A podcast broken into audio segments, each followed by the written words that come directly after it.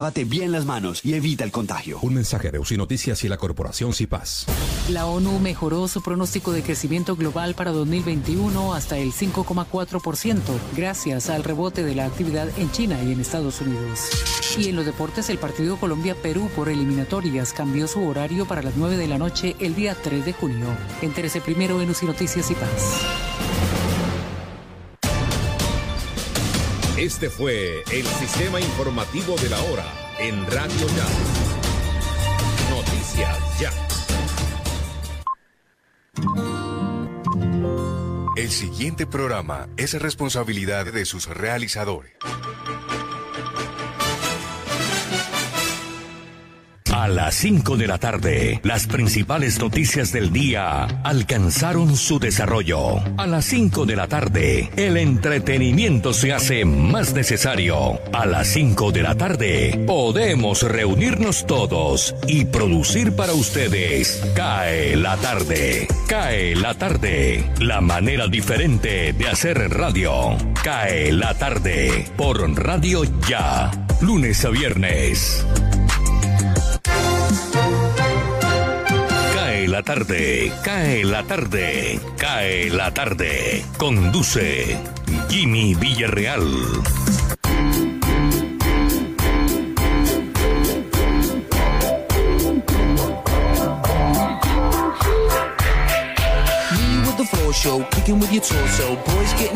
Hola, hola, buenas tardes. ¿Cómo están ustedes? Esperamos que bien. Nosotros aquí al calor de una tacita de café acompañándolos como todos los días a las 5 en punto en Radio Ya 1430 AM en simultánea por www.radioya.co. También nos pueden sintonizar si nos buscan en la aplicación Tuning Radio como Radio Ya. También los quiero motivar a que vayan a su tienda de aplicaciones, ya sea Android o iPhone, y busquen la aplicación Radio Ya. Y nos tienen allí todo el tiempo en su teléfono, donde quiera que vayan, donde quiera que estén, pueden llevar la señal de Radio Ya. Igual este programa se retransmite en www.laconsentidaestereo.com. Hoy es 11, ¿cierto? Sí, hoy es 11, martes 11 de mayo, día 131 de este año. Restan en nuestro almanaque un total de 234 días para que concluya el 2021. Vamos a las efemérides de hoy, las más importantes fechas que hicieron historia en el mundo. Un día como hoy, un 11 de mayo de 2018, la justicia italiana levanta la prohibición de presentarse a un cargo público a Silvio Berlusconi. El ex primer ministro de Italia fue declarado culpable en el año 2013 por fraude fiscal y malversación de fondos en un caso llamado Mediaset, un hecho que provocó su salida del Parlamento y que le impidió ejercer un cargo público en Italia durante seis años. La condena del Tribunal de Milán se redujo por buena conducta del señor Berlusconi.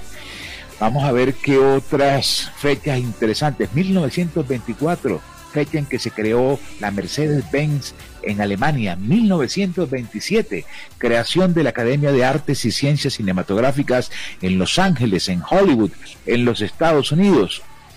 En 1958, Estados Unidos detona su bomba atómica FAIR de 1.360 kilotones. A ver qué otra cosa. 1960 se probó la venta de la primera píldora anticonceptiva en los Estados Unidos. ¿Qué otra noticia encontremos aquí? En 2010, David Cameron es nombrado primer ministro británico tras ganar las elecciones presidenciales en el Reino Unido. Un día como hoy, un 11 de mayo del año 1904, nació Salvador Dalí, el famoso pintor español. En 1916 nació Camilo José Cela, escritor español y premio Nobel de Literatura de 1989. En 1918 Richard Feynman, que fue un físico norteamericano y además fue premio Nobel de Física en el año de 1965. Vamos a ver quién murió famoso un día como hoy. 1920 William Down Halls, escritor norteamericano. Hoy Patterson, boxeador estadounidense también en el 2006, y una actriz llamada Peggy Lipton, en el 2019 una actriz norteamericana. ¿Qué día se celebra hoy? Porque todos los días se celebra un día diferente. El 11 de mayo se celebra la noche de San Anastasio en Badalona y la fiesta mayor en Leida. Eso debe ser España, si no estoy mal. Santoral de la fecha, San Timo de Roma, San Evelio, San Francisco de Jerónimo. Bueno, hay gente que seguramente le colocaron esos nombres si nacieron un día como hoy. Ya estamos listos. a la frase del día. La frase del día, la frase del día.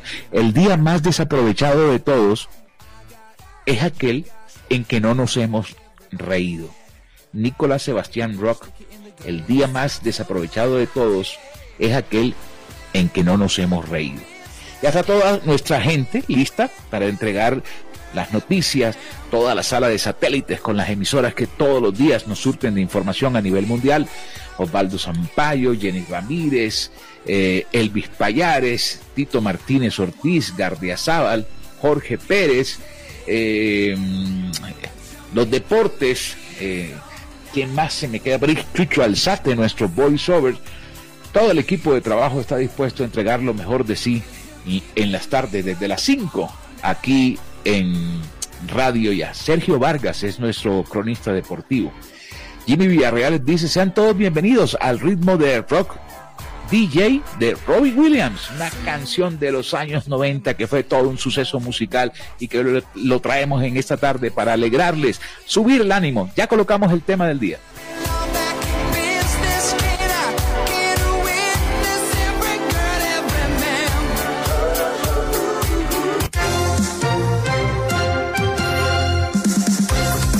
La tarde, cae la tarde, cae la tarde. Señal internacional, Deutsche Welle, desde Alemania.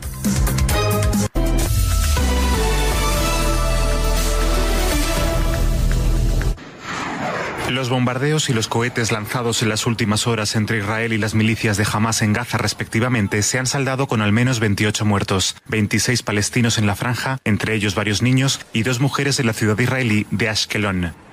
La escalada de tensión comenzó en la tarde del lunes con el lanzamiento desde Gaza de más de 300 misiles contra Israel, luego de que centenares de palestinos resultaran heridos durante una protesta en la explanada de las mezquitas de la ciudad santa. Este último choque entre las facciones se desencadenó cuando el gobierno israelí impuso restricciones a los palestinos durante el mes sagrado del Ramadán y se intensificó recientemente tras la orden de desahucio de residentes palestinos en Jerusalén Este. Al menos ocho personas, entre ellas siete niños, murieron el martes en un tiroteo en una escuela en la ciudad rusa de Kazán. Las autoridades locales aclararon que en el ataque había participado solo un pistolero, un joven de 19 años ya detenido que usó un arma registrada. En reportes previos de la prensa local se había hablado de 11 muertes. Tras conocerse el tiroteo, el presidente de Rusia, Vladimir Putin, ordenó la revisión de los procesos de venta de armas legales. Kazán es la capital de la República Rusa de Tatarstán, de mayoría musulmana. En Colombia, los diálogos entre el gobierno de Iván Duque y representantes del Comité Nacional de Paro finalizaron este lunes sin un acuerdo para poner fin a las protestas antigubernamentales de las últimas dos semanas. Esto ocurre en medio de una altísima tensión, asusada por repetidos actos de violencia policial y por un despliegue militar, especialmente en Cali. Allí una marcha indígena abrió un corredor humanitario por 24 horas para bloquear la principal entrada a la ciudad. Nuevas manifestaciones multitudinarias se están organizando para el próximo miércoles. Este miércoles vence en Nicaragua el plazo para que la oposición inscriba una alianza electoral de cara a los comicios de noviembre. Se espera que las agrupaciones Coalición Nacional y Alianza Ciudadana se presenten juntas. Sin embargo, especialistas creen que la oposición no lo tendrá fácil debido a las reformas electorales aprobadas recientemente por la Asamblea Nacional de Nicaragua, controlada por la formación sandinista del presidente Daniel Ortega. Estos cambios obstaculizan el financiamiento de las campañas y permiten la desautorización de eventos electorales de la oposición. La sonda espacial estadounidense Osiris-Rex, que el año pasado recogió muestras de polvo de asteroide, ha iniciado su largo viaje de regreso a la Tierra. Con una carga de más de 60 gramos de polvo y fragmentos de asteroide, es la mayor muestra recolectada por la NASA desde las rocas lunares traídas por las misiones Apolo. El aparato abandonó el lunes la órbita del asteroide Bennu y se espera su aterrizaje en el desierto de Utah en septiembre de 2023.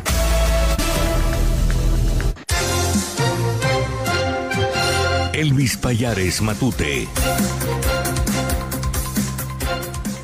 Atención, a casi un mes de rodar el balón en la Copa América 2021, la Conmebol estudiaría la posibilidad de otorgar la sede de la competición a Chile a raíz de la crisis social que vive Colombia. Según lo dio a conocer el medio chileno T13, fuentes de la Asociación Nacional de Fútbol Profesional habrían asegurado que el país austral se asoma como candidato.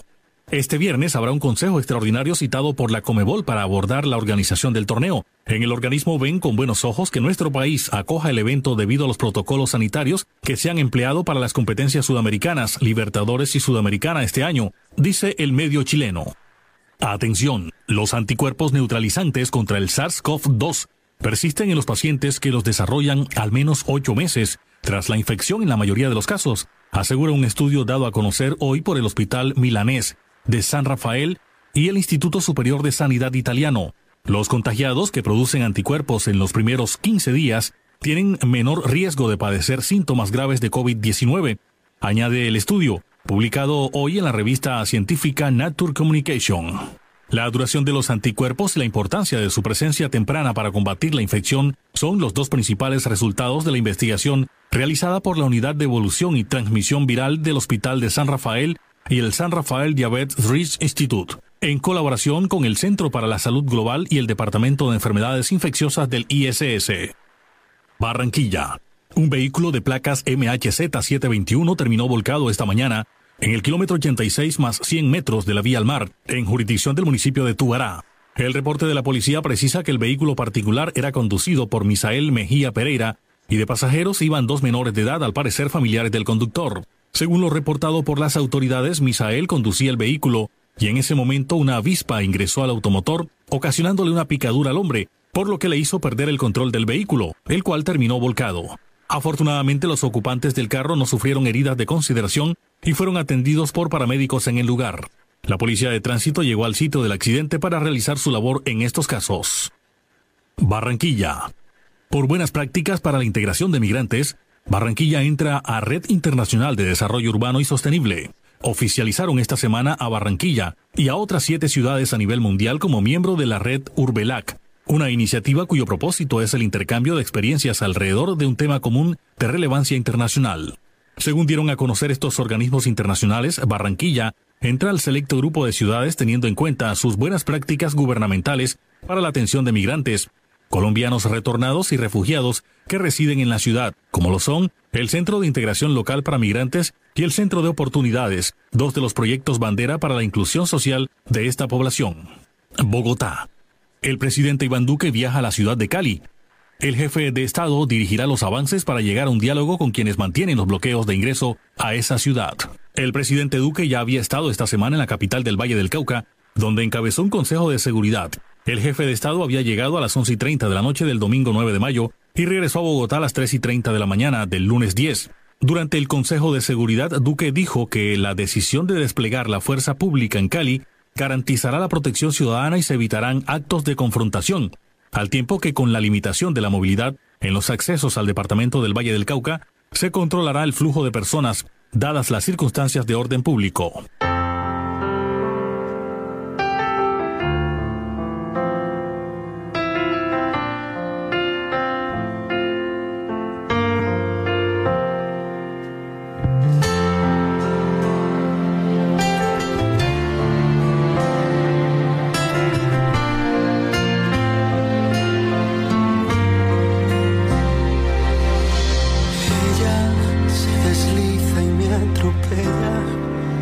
De la tarde, 15 minutos. Eso es parte de un concierto de Alejandro Sanz que hizo en Madrid, acompañado de Vanessa Martín. Y si fuera ella, una extraordinaria versión que vamos a dejar de fondo para colocar el tema del día. Les recuerdo nuestro WhatsApp 319-355-5785. En estos días de tanta efervescencia y calor, hemos notado cómo aflora el sentimiento nacional, sobre todo de aquellas personas que viven fuera del país, que les ha tocado de una u otra forma abandonar Colombia Uno, por razones económicas. Dos, eh, por um, cuestión de trabajo. Otra por la vacunación. Hay gente que se dio cuenta que era mucho más fácil irse a vacunar a los Estados Unidos y como en este momento están vacunando hasta en las playas de Miami, pues decidieron con toda la situación que se está viviendo hasta quedarse a vivir allá. Y en el plano económico ni se diga, una persona, hoy me contaron la historia de alguien que se fue y hace unas cuentas de que las personas ilegales pueden ganarse hasta 2.500 dólares mensuales, que al cambio son 6 millones de pesos que nunca se los ganarían en Colombia. Pero también uno revisa en las redes sociales cómo la gente saca, como dicen los brasileños, la saudade, eh, la nostalgia y trae recuerdos de su Colombia. Y hoy queremos que ustedes nos digan a través de nuestra cuenta de WhatsApp qué es lo que les traería nostalgia de Colombia o qué es lo, mejor de su tierra. Pueden escribirnos al 319-355-5785. El presidente Iván Duque anunció que mañana comienza la etapa 3 de vacunación contra el COVID en todo el país. Eso lo ampliaremos ahorita cuando nos lleguen las cifras del Ministerio de Salud. Saludo a Jorge. Jorge, regálame la temperatura cuando estamos sobre las 5 de la tarde, 17 minutos. Jimmy, ¿qué tal? Cordial saludo para usted, para los oyentes de CAE la tarde, como siempre, a través de Radio Ya 1430 AM. Los oyentes en las diferentes plataformas web, saludo cordial para la gente en Francia, en Alemania, en diferentes ciudades de Colombia, Cali, Medellín, Bogotá, donde tenemos una gran sintonía a través de la web. Bueno, tenemos una tarde soleada en Barranquilla 30 grados centígrados a esta hora de la tarde, sensación térmica de 33, eh, ráfagas de viento de 17 kilómetros por hora, la humedad del 69%, tenemos una nubosidad del 35% y la visibilidad en el Ernesto Cortizos 16 kilómetros.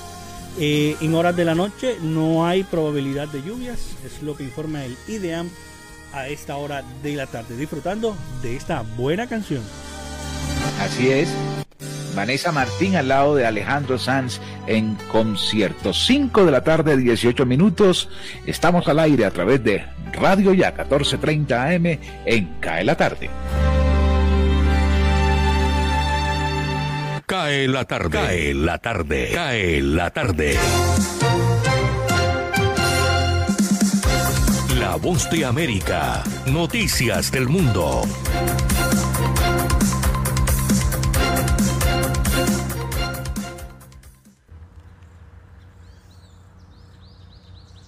El presidente de Estados Unidos, Joe Biden, dijo que el ciberataque vinculado a Rusia contra el mayor sistema de oleoductos de Estados Unidos es un acto criminal. Apuntó que las agencias de todo el gobierno han actuado rápidamente para mitigar cualquier impacto en el suministro de combustible. Por otro lado, el Departamento de Estado, mediante un comunicado y de forma sorpresiva, anunció que el encargado especial de la Casa Blanca para atender los asuntos del Triángulo Norte, Ricardo Zúñiga, viajó a El Salvador entre lunes y miércoles. La visita ocurre en medio de la crisis política que vive el país centroamericano por las recientes destituciones de jueces de la Corte Suprema de Justicia y del fiscal general. El Departamento de Estado de Estados Unidos subrayó que Zúñiga se reunirá durante su visita con miembros del Ejecutivo salvadoreño, así como con representantes del sector privado, para discutir áreas de interés mutuo como el fortalecimiento de la gobernanza democrática y el respeto a los derechos humanos. Entre tanto, la Administración de Alimentos y Medicamentos, conocido por sus siglas FDA, concedió el lunes autorización para uso de emergencia de la vacuna contra el COVID-19 de Pfizer para menores de entre 12 y 15 años. De esta forma, la FDA actualizó el permiso que dio a Pfizer en diciembre pasado, cuando solo la autorizó para mayores de 16 años. En otras noticias, luego de un año fue abierto los accesos a la parte trasera de la Casa Blanca a través de la Plaza Lafayette, que fue distanciada de los turistas y transeúntes con cercas de seguridad tras las protestas que se desataron a raíz del asesinato del hombre afroestadounidense George Floyd. Desde Washington, Sofía Pisani, Voz de América.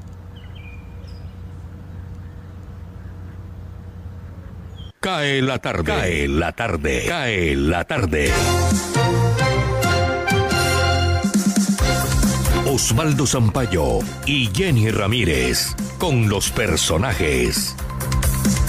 Cae la tarde en Barranquilla y los municipios del Atlántico que tienen toque de queda y ley seca nocturno de 8 de la noche a 5 de la mañana. Como ya saben los oyentes de Cae la tarde, la reunión exploratoria en la Casa Nariño entre el presidente Iván Duque y el Comité Nacional del Paro no llegó a un acuerdo inicial. Pero ¿cuáles son las expectativas de los trabajadores? ¿Siguen los espacios para dialogar y negociar los puntos de la agenda? Consultamos a esta hora con el secretario general de la Central Unitaria de Trabajadores CUT, Diógenes Orjuela.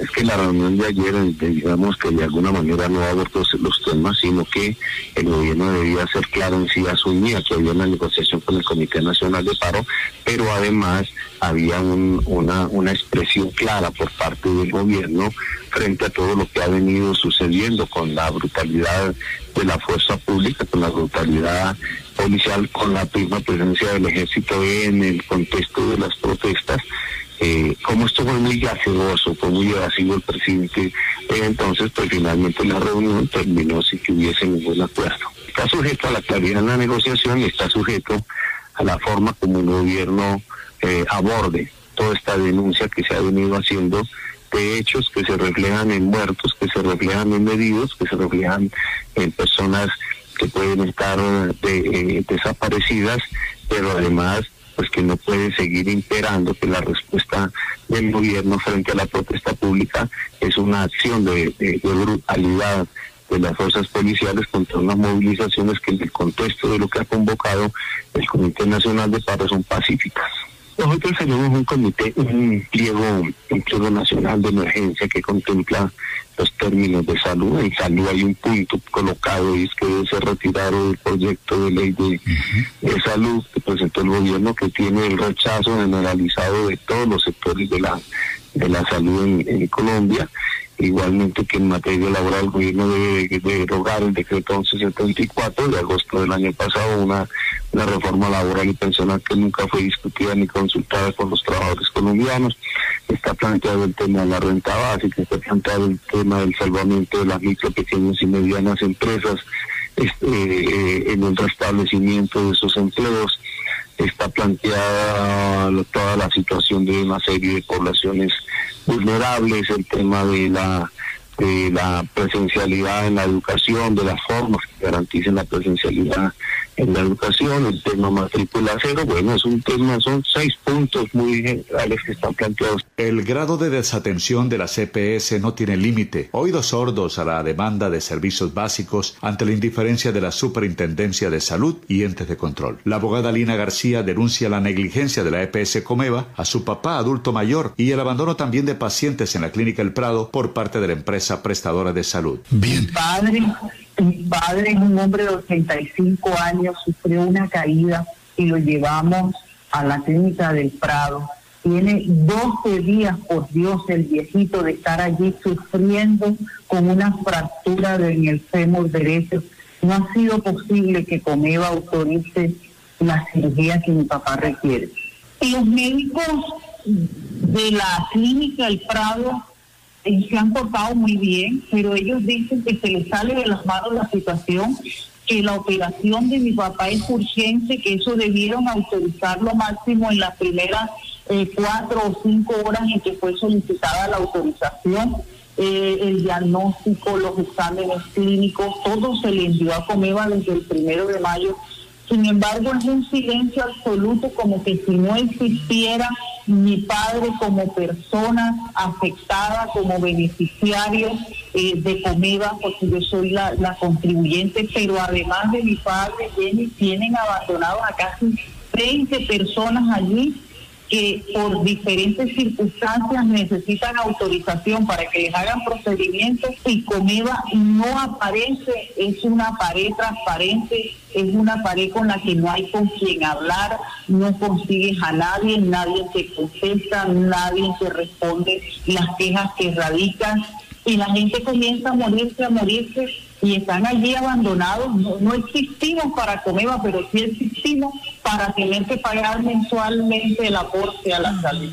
El confinamiento por la pandemia ha acentuado el grado de estrés de la población colombiana y mundial, especialmente de los jóvenes acostumbrados a socializar e intercambiar ideas entre amigos. El profesor Carlos Ardila Duarte, biólogo y magíster en neuropsicología, analiza el momento. La verdad, lo importante ahorita, eh, digamos, es conocer eh, cómo funciona. Sabiendo cómo funciona, sabemos cómo manejarlo, ¿no? Y, bueno, eh, el estrés realmente tiene una función adaptativa, ¿verdad? Moviliza los recursos para nosotros podernos adaptar a unas condiciones ambientales o sociales. ¿sí? Eh, hay un estrés, podríamos decir, eh, favorable, ¿cierto? Pero cuando este estrés se prolonga, realmente eh, resulta de ser todo lo contrario, resulta ser mucho, muy, perjudicial, porque realmente ocurren desregulaciones a nivel de nuestro cuerpo ¿sí? y a nivel de nuestros pensamientos.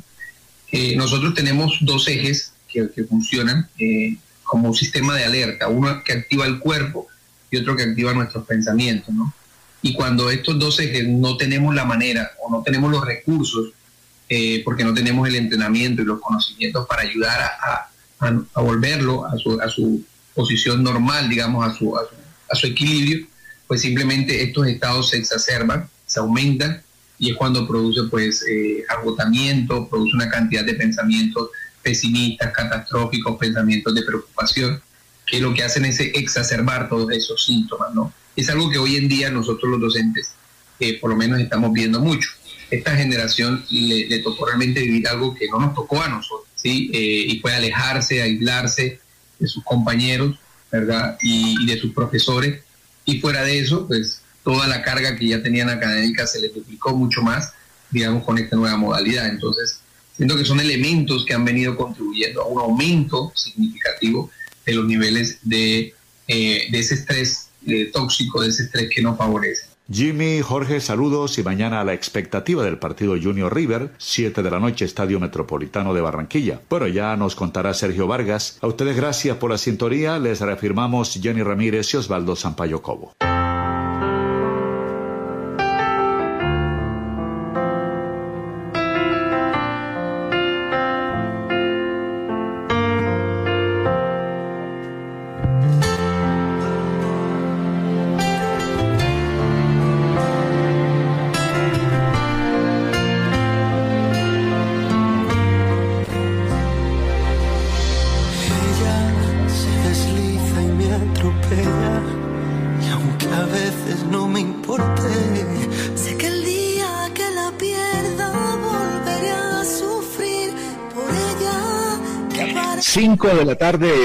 29 minutos, como le comentaba hace un instante, el presidente Iván Duque anunció que mañana va a comenzar la etapa 3 de la vacunación contra el COVID en Colombia. Según el mandatario, esta nueva fase va a incluir a maestros y personal del sector educativo público y privado, miembros del Instituto Colombiano de Bienestar Familiar, eh, personal de la Fiscalía General de la Nación, a la fuerza pública, a policías, soldados, miembros de la Fuerza Aérea, de la Armada y también a personas del común que tienen preexistencias. Así es que mañana se dará inicio a la etapa 3 de la vacunación en Colombia. A propósito de vacunación, aquí tengo los resultados de las últimas 24 horas que presenta el Ministerio de Salud sobre la pandemia. 16.425 nuevos casos, 12.599 recuperados en las últimas 24 horas y 429 fallecidos. Vayamos entonces al cuadro por ciudades capitales y lo encontramos de esta forma. Encabeza la lista Bogotá que está en alerta roja, entre otras cosas. Bogotá tiene 5.490 nuevos contagios, el departamento de Antioquia 2.304, el departamento del Valle 1.458, Cundinamarca 1.238, Santander 902, Atlántico 743 y Barranquilla 640. Aterrízame las cifras locales de Barranquilla y Atlántico, Jorge. La dura realidad, Jimmy. 62 personas perdieron la batalla contra el COVID, 32 de ellas en Barranquilla, 18 en el municipio de Soledad, 3 en el municipio de Malambo, 2 en Sabana Larga, 1 en Manatí, Luruaco, Baranoa, Sabana Grande, Palmar de Varela, Galapa y Juan de Acosta. Eh, no sé si tuvo la oportunidad de usted ver ayer en las noticias todo el anuncio que hizo la alcaldesa de Bogotá, la forma, o sea, se le veía como una molestia con la gente del Comité Nacional de Paro. Dice, ¿por qué son como tan intransigentes en no ceder? Hay que negociar rápido porque esas aglomeraciones que hay en Bogotá vemos en los canales nacionales, sean privados o no, porque es que aquí la gente estigmatiza que porque es el privado muestra una cosa como no es. Lo vemos en los privados y los no privados y en cables internacionales. Hay mucha cantidad de gente en las calles en Bogotá, Jimmy, y eso es preocupante. Uf, y eso se verá reflejado en, 14 días. El tercer pico está en apogeo ahora mismo en, en, en Bogotá y Cali. Así es.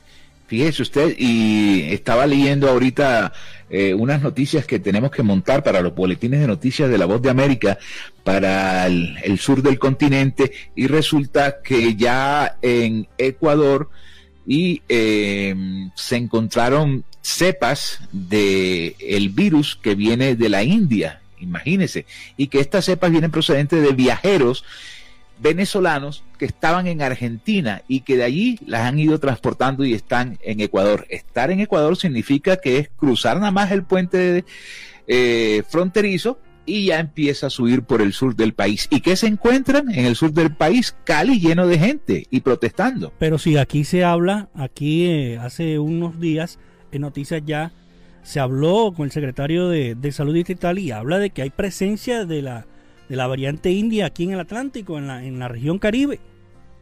Es preocupante. Preocupante, Dios nos coja confesado. Vamos con oyentes que nos escriben al WhatsApp 319-355-5785. Juan David González me dice, lo mejor de mi tierra es el río Magdalena. Hombre, sí, pero también el mar. Por eso hay una canción que dice, río y mar, tierra de mi corazón. ¿Te acuerdas de esa canción? Sonaba bastante ahí en Río Mar. Bastante y donde y en, todo, en todas las emisoras AM, porque las FM eso ya se acabó hace años. Claro, pero esa canción era una insignia. No deja de sonar. sí, lo mismo que, el tema atlántico, ¿no? Es, así es. Esas son joyas musicales. Joyas musicales.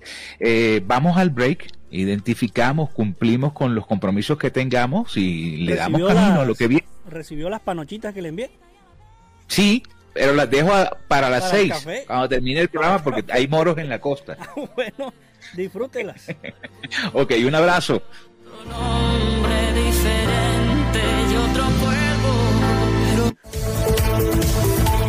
Ampliamos la franja informativa en Radio Ya, de 11 y 30 a 12 y 30 del mediodía. Informativo 14.30 del mediodía. La verdad meridiana. Información de nuestra región. Radio Ya, para vivir bien informado.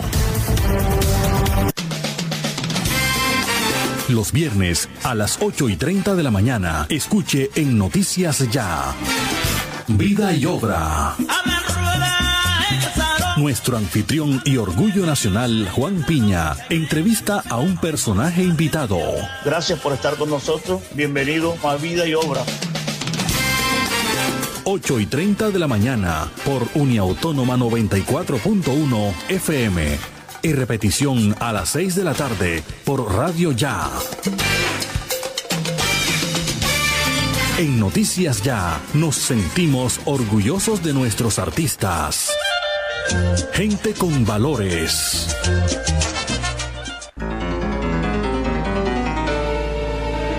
Solo usted es responsable de contagiarse y contagiar a los demás. Guarde las distancias, use tapabocas, lávese las manos. No olvide, la prevención es la mejor medicina. El ser humano no muere cuando el corazón deja de latir. El ser humano muere cuando deja de sentirse importante y ser responsable. Radio Ya. Noticias Ya, 36 años. Periodismo de la región Caribe en buenas manos. A dos bandas. Uniautónoma 94.1 FM y Radio Ya, 1430 AM. El día comienza a las 4 y 45 de la mañana con Noticias Ya.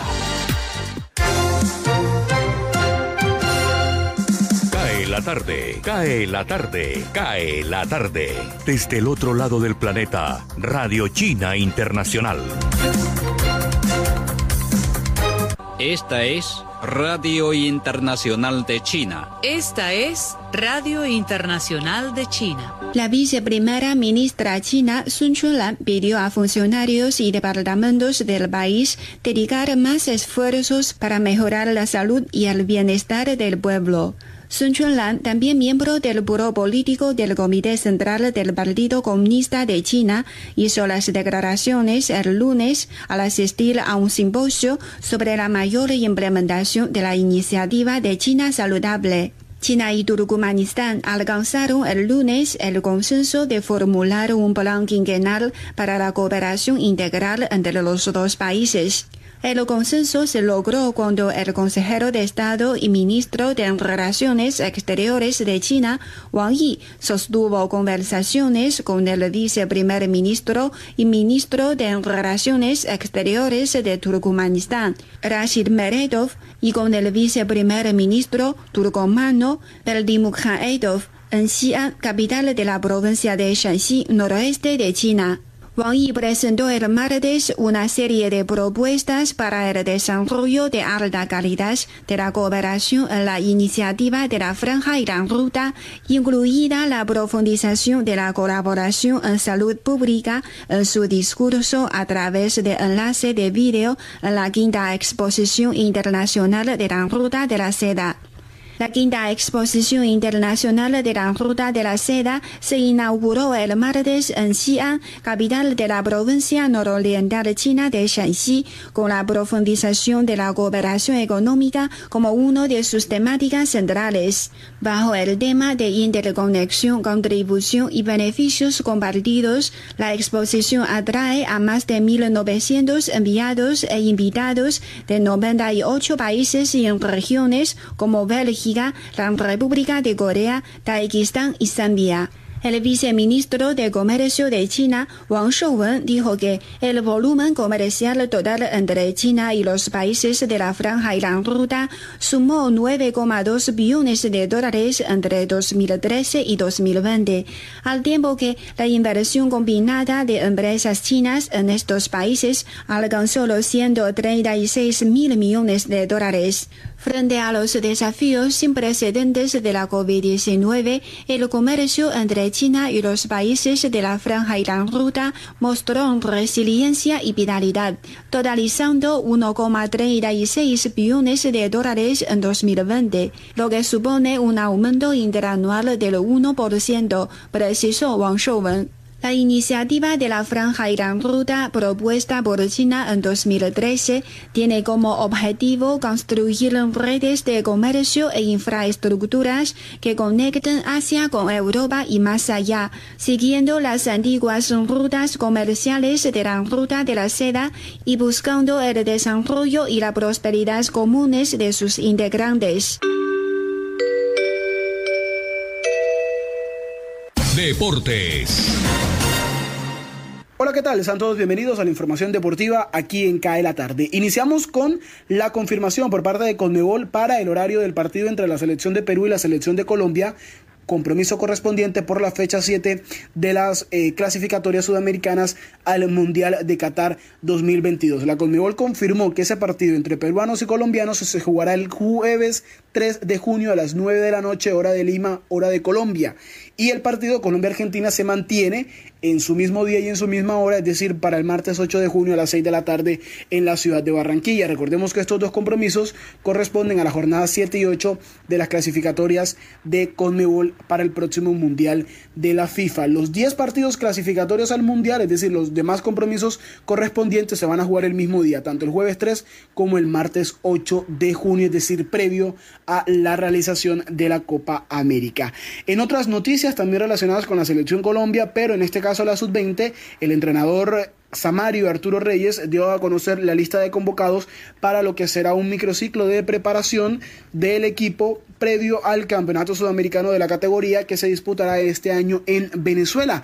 El técnico convocó a los siguientes jugadores. Brian Hill de Alianza Petrolera por parte del América de Cali convocó a Carlos Cortés y a Emerson Batalla, mientras que el Atlético Nacional convocó a varios. Juan David Cabal, Jimer Esteban Fori, Sebastián Guerra y Tomás Ángel. Del Barranquilla Fútbol Club convocó a un solo jugador, estamos hablando de Carlos Cantillo Villalobos. De Pereira convocó a Alejandro Piedraíta. También convocó a Félix Chapurri de Atlético Fútbol Club, al igual que Nelson Mozorongo. De Independiente Santa Fe tuvo la oportunidad de ser convocado a Alejandro Morales Rocha, mientras que de Boca Juniors de Cali, el técnico Arturo Reyes convocó a Justin Medranda. Por Universidad Nacional de México, el único jugador fuera del campeonato local que terminó convocando a esta eh, selección sub-20 se llama José Caicedo Barrera. Por el Deportivo Boyacá Chico convocó a Eduardo David Banquero, mientras que el Deportivo Independiente de Medellín convocó a dos jugadores, Juan David Mosquera y Edwin Mosquera. Del Envigado terminó convocando a John Hader Durán,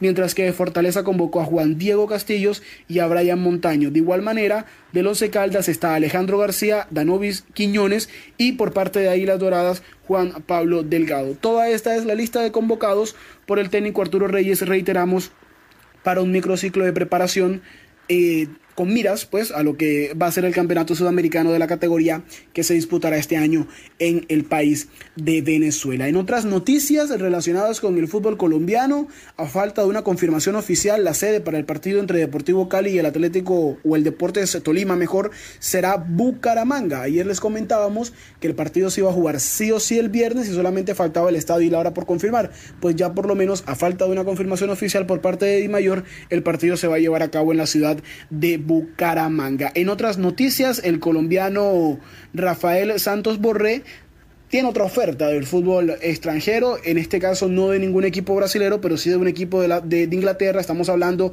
que el Watford ofrecería 9 millones de libras anuales y un contrato de tres temporadas por el jugador colombiano. Ya esto quedará en decisión de él y del club de River Plate si aceptan o no esa propuesta. En noticias que tienen que ver con el panorama internacional, el Manchester City de Inglaterra se coronó campeón de la Premier League. Es el eh, otro título más, en este caso la novena liga que gana Pep Guardiola con diferentes clubes en Europa. Estamos hablando de que el equipo del Manchester City se coronó campeón tras la victoria del Leicester sobre el Manchester United 2 por 1. Eso fue suficiente para que el equipo de Pep se coronara campeón a falta de tres jornadas para finalizar lo que sería el... Eh, toda la fútbol en Inglaterra. Estamos hablando de que este es el título número 31 para Pep Guardiola en su carrera como entrenador en diferentes equipos del fútbol europeo. Cerramos con lo que tiene que ver la Copa Libertadores, el calendario de hoy de Strongest estará midiéndose ante Barcelona, a esta hora se están enfrentando, Santos de Brasil se enfrenta a Boca Juniors de Argentina, mientras que Deportivo Táchira de Venezuela recibe al conjunto de Internacional de Porto Alegre de Brasil. Más tarde a las 7.30, Independiente del Valle se mide ante Palmeiras, Sporting Cristal recibe a Racing de Argentina y Unión La Calera de Chile se estará midiendo ante el conjunto de Flamengo de Brasil. En el panorama de la Copa Sudamericana, el partido importante porque tiene que ver un colombiano en esto es Deportes Tolima que está visitando o estará visitando a las 7.30 de la noche hoy a Talleres de Córdoba de Argentina. Esta es toda la información deportiva. Aquí en cada tarde estuvo con ustedes Sergio Vargas. Cae la tarde, cae la tarde, cae la tarde. Conduce Jimmy Villarreal. Mensaje en la botella, ese vestido que dejaste, esa canción que me recuerda que me olvidaste, que me olvidaste. Tanto dolor en una foto, recuerdos de cuando llegaste. Vamos avanzando en Cae la Tarde 5.45, el tema del día. ¿Qué es lo mejor de nuestra tierra? ¿Qué es lo que más extraña si vive en el extranjero? 319-355-5785. ¿Y qué es lo que extrañaría si todavía está aquí y está pensando en irse? Lady Estupeñán me dice la comida, indiscutiblemente. Las carimañolas, las arepas con huevo y hasta el arroz chino que hacen en Barranquilla. Bueno, estoy de acuerdo contigo. A eso yo le sumaría el matrimonio, el jugo de mandarina. Bueno, tantas y tantas cosas. Silvia Luz Cabrera dice las playas de Palmarito y las playas del Atlántico. Gracias por estar en nuestra sintonía.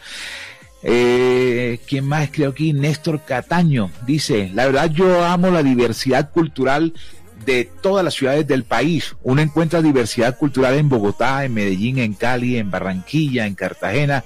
Yo adoro a Colombia. Aún algo que no conocía, estuve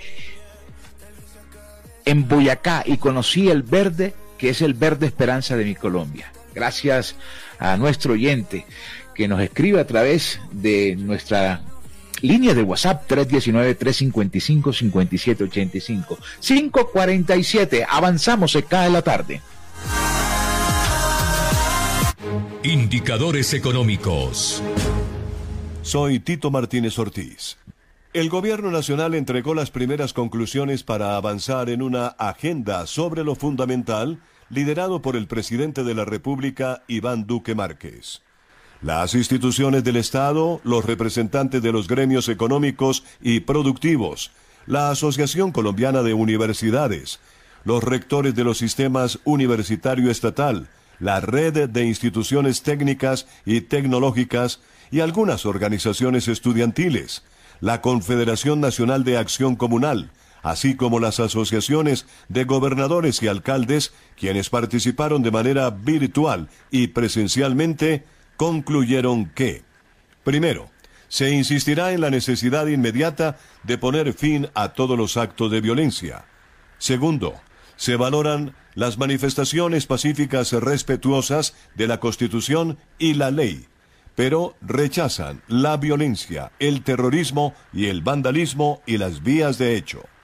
Tercero, aseguraron que respaldan al gobierno nacional y a toda la institucionalidad del Estado, al igual que a la fuerza pública en el marco del respeto a los derechos humanos, que incluyen garantías para el trabajo, la movilidad, la educación y la salud, en momentos en que la pandemia sigue siendo una amenaza para todos. Cuarto, señalaron que la reactivación económica del país, iniciando por el empleo, el desarrollo económico y la estabilidad financiera, es una prioridad, al igual que avanzar en la vacunación masiva y los programas de equidad como el ingreso solidario y la matrícula cero, entre otros. Quinto, seguirán apoyando el proceso de los diversos encuentros y diálogos con todas las fuerzas vivas del país para escuchar, avanzando en acuerdos sobre los temas fundamentales que hoy necesita Colombia. Y sexto, seguirán impulsando, construyendo y apoyando en el marco de la democracia una agenda de equidad para alcanzar una sociedad más justa e igualitaria. Cae la tarde. Cae la tarde. Cae la tarde. La voz de América. Noticias del mundo.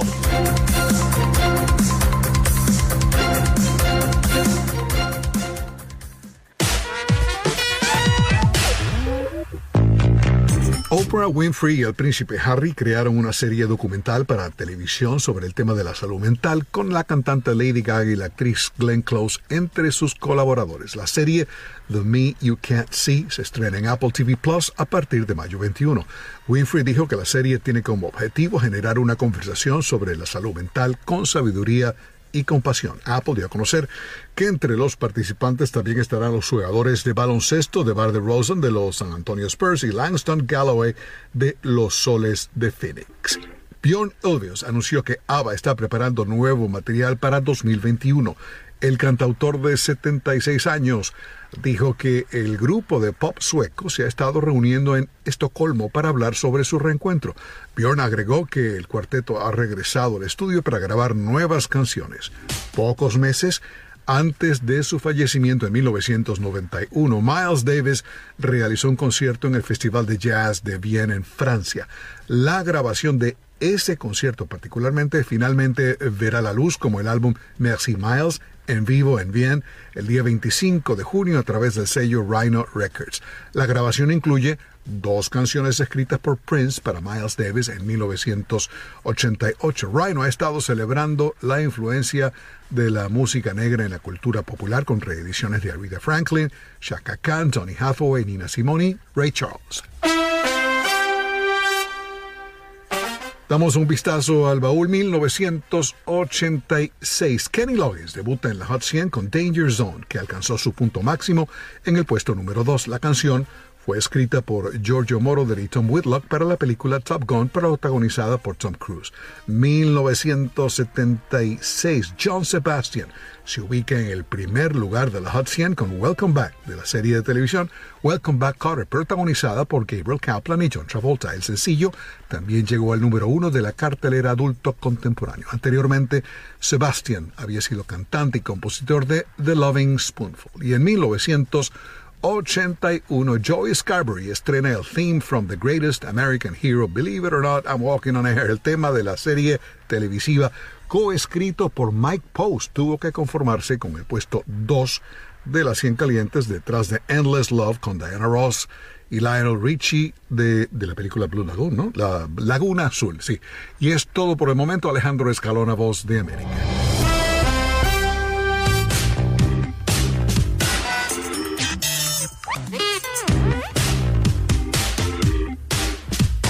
Cae la tarde. Cae la tarde. Cae la tarde. Gustavo Álvarez Gardiazabal. La crónica del día. Don Florentino González fue un personajón de la vida nacional en los años posteriores a la independencia. Santandereano de recio carácter y de una altivez hiriente, hizo parte de los conspiradores que, aupados por la envidia leguleya del general Santander, pretendieron matar a Bolívar en una noche de septiembre. No lo arredró ni la prisión en Boca Chica, ni el exilio, ni el fusilamiento del almirante Padilla. El país post-bolivariano le perdonó sus pecados de la edad temprana y lo llevó a ser, unos años después, ministro de Hacienda y de otras carteras, hasta volverse la sapiencia jurídica y ascendística de la Colombia que apenas se forjaba. Partidario del federalismo, como lo fue del librecambismo, pudo, con su verbo y su inteligencia, sobreponerse a la polarización que ha acompañado siempre a este país a lo largo de la historia. Hasta que lo nombraron procurador en 1854 y validado en los honores y dignidades que daba ese cargo, le propuso al Congreso que la entonces Confederación Granadina se uniera a los Estados Unidos y pasara a ser una provincia dependiente de Washington. Creía don Florentino a pie juntillas que los problemas de nuestra patria se arreglaban con la plata y el poder de los gringos, y que sólo así romperíamos el cordón umbilical dañino de la estructura española y católica que nos ahogaba hacia el futuro. Fue la gran equivocación de don Florentino. No importó que estuviera casado con una de las Ibáñez, que manejaron a Colombia desde sus sábanas salpicadas del humor de tantos hombres poderosos que nos gobernaron. El país no le perdonó esa propuesta de que nos volviéramos gringos por una ley del Congreso y toda la popularidad y respeto que había ganado hasta entonces se derrumbó por completo. Salió de Colombia Ejerció hasta su muerte la cátedra de Derecho y Hacienda Pública en Santiago y Buenos Aires, donde murió. En Colombia lo acusaron de traidor a la patria, de vendepatrias y de otro trisagio más salido de la boca de los patrioteros católicos que no midieron todo lo que como solución encerraba que nos hubiésemos vuelto gringos.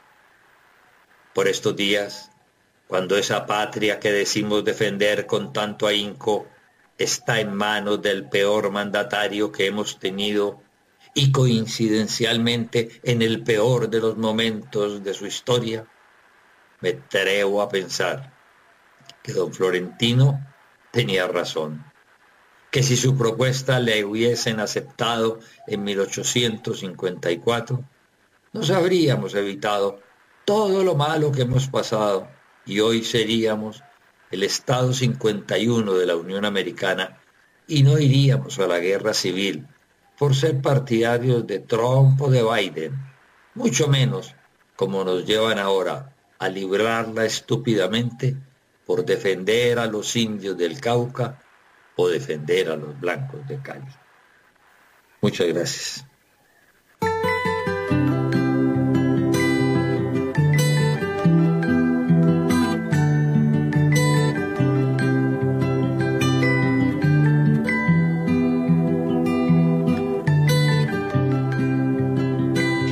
5 de la tarde, 56 minutos. Otro de los anuncios que hizo el presidente de la República en la tarde de hoy desde Cali, acompañado de la ministra de Educación, María Victoria Angulo.